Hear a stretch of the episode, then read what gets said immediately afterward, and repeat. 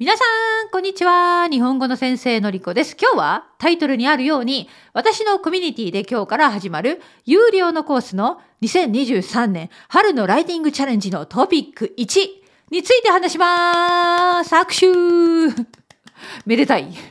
はい。また始まりました。ライティングチャレンジ。えー、今年、ライティングチャレンジ1回しかしないんですね。なので、今年、これで最初で最後です。はい。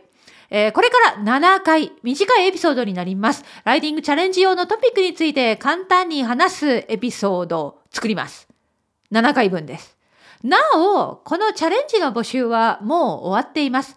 チャレンジに参加しているコミュニティのメンバーは、このトピックについて作文を書かなければいけません。チャレンジに参加していない皆さんも、普通にこのエピソードを聞いて、一緒に内容を考えていきましょう。さて、今日のトピックは、皆さんにとって忘れられない先生がいますか？忘れられない先生について教えてください。です。私にも忘れられない先生がもちろんいます。良い意味でも悪い意味でもいます。今日は悪い意味で忘れられない先生。つまり大嫌いだった先生。その先生との嫌な思い出について話そうと思います。私が中学生の時のことです。私が中学生の時には、日本では先生が生徒を叱る時に、生徒を叩くということが普通にありました。今の日本ではそんなことは絶対にありません。ないはずです。暴力はもちろんダメです。でも私が中学生の時にはすぐに手を挙げる怖い先生がいました。ある一人の先生は理科の先生だったんですが、いつも長い物差しを持って歩いていました。そして生徒が何か悪いことをしたとき、特に校則を守らない生徒を注意するとき、叱るとき、その物差しで生徒の肩とか背中を叩く。そんな先生がいたんですね。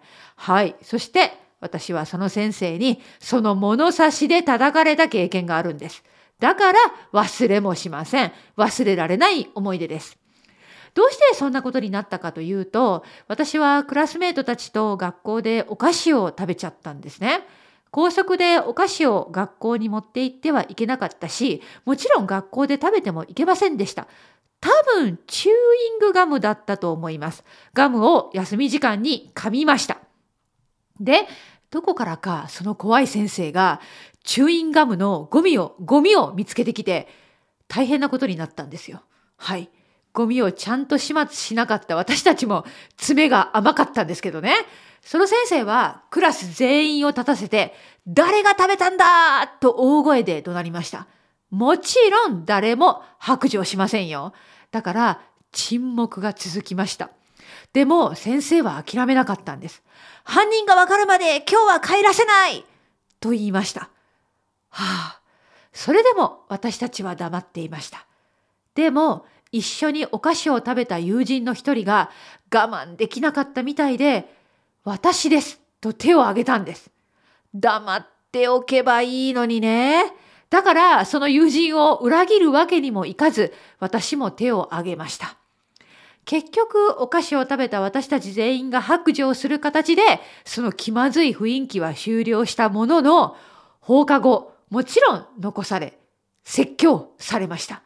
その時に物差しで多分背中だったと思います。叩かれました。痛かったはずですよ。だから忘れられない思い出。チューイングガムぐらいね、どってことないんですけどね。はい。やっぱりね、これはネガティブな経験なので、今でも思い出に残っている。悪い意味で忘れられない先生になりました。はい。もちろん、今まで良い先生との出会いもたくさんありました。それはまたいつか話したいと思います。